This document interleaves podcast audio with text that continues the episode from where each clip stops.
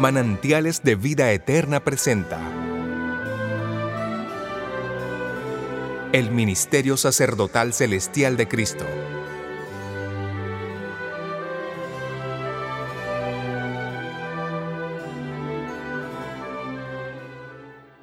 Las condiciones que el hombre caído en el pecado debe aceptar para tener necesidad del sacerdocio o ministerio sacerdotal de Cristo son las siguientes. Primera condición la ley.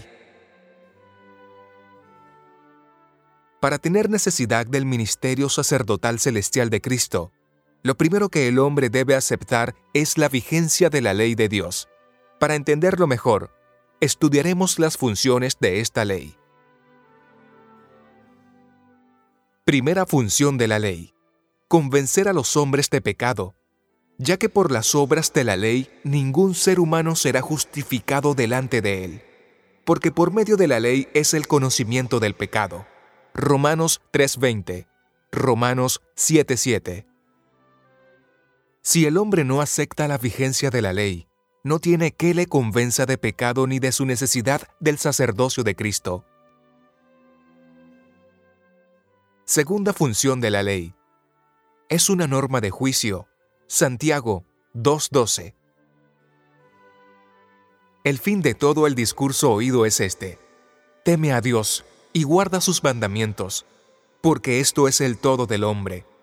Porque Dios traerá toda obra a juicio, juntamente con toda cosa encubierta, sea buena o sea mala. Eclesiastés 12, 13 y 14. La ley de Dios es la regla por la cual los caracteres y las vidas de los hombres serán probados en el juicio. Tercera función de la ley. Es la norma suprema de conducta y vida. Eclesiastés 12, 13 y 14. Tanto en nuestros deberes para con Dios como para con el prójimo. Jesús le respondió, el primer mandamiento de todo es, Oye, Israel, el Señor nuestro Dios, el Señor uno es. Y amarás al Señor tu Dios con todo tu corazón y con toda tu alma y con toda tu mente y con todas tus fuerzas. Este es el principal mandamiento. Y el segundo es semejante, amarás a tu prójimo como a ti mismo. Marcos 12:29 al 31. Porque no adulterarás, no matarás, no hurtarás, no dirás falso testimonio, no codiciarás. Y cualquier otro mandamiento, en esta sentencia se resume amarás a tu prójimo como a ti mismo. Romanos 13:9. Cuarta función de la ley. Es el ayo que nos conduce a Cristo.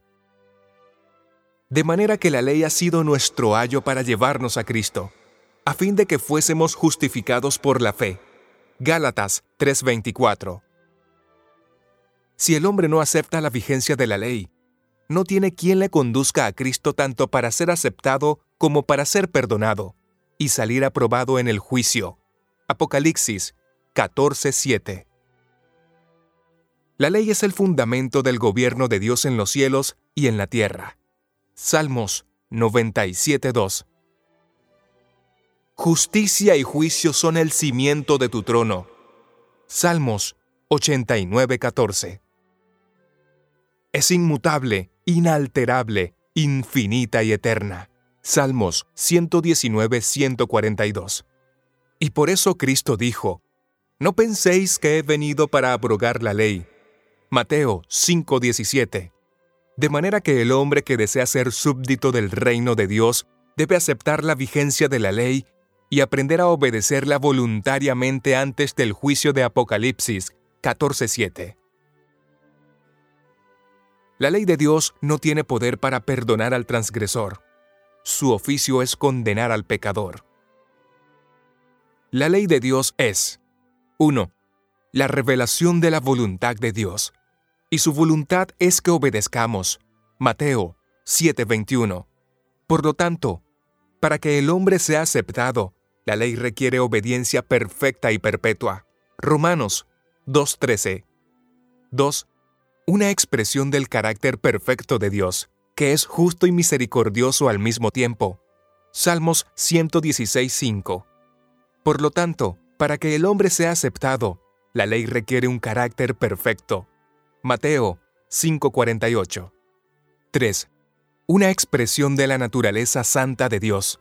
Levítico 11:44, Primera de Pedro 1:15 y 16. Por lo tanto, para que el hombre sea aceptado, la ley requiere del hombre que sea sin mancha de pecado. Requerimientos de la ley para que el hombre sea aceptado o justificado. 1. Obediencia perfecta y perpetua a la ley. Romanos 2.13. 2. Un carácter perfecto. Mateo 5.48. 3.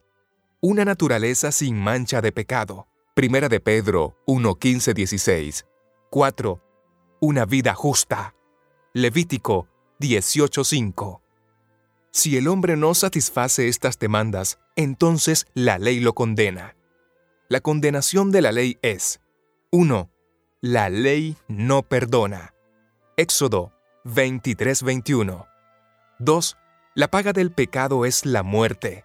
Romanos 6:23. Y esa muerte es la llamada muerte segunda de Apocalipsis 21:8 y Ezequiel 18:4.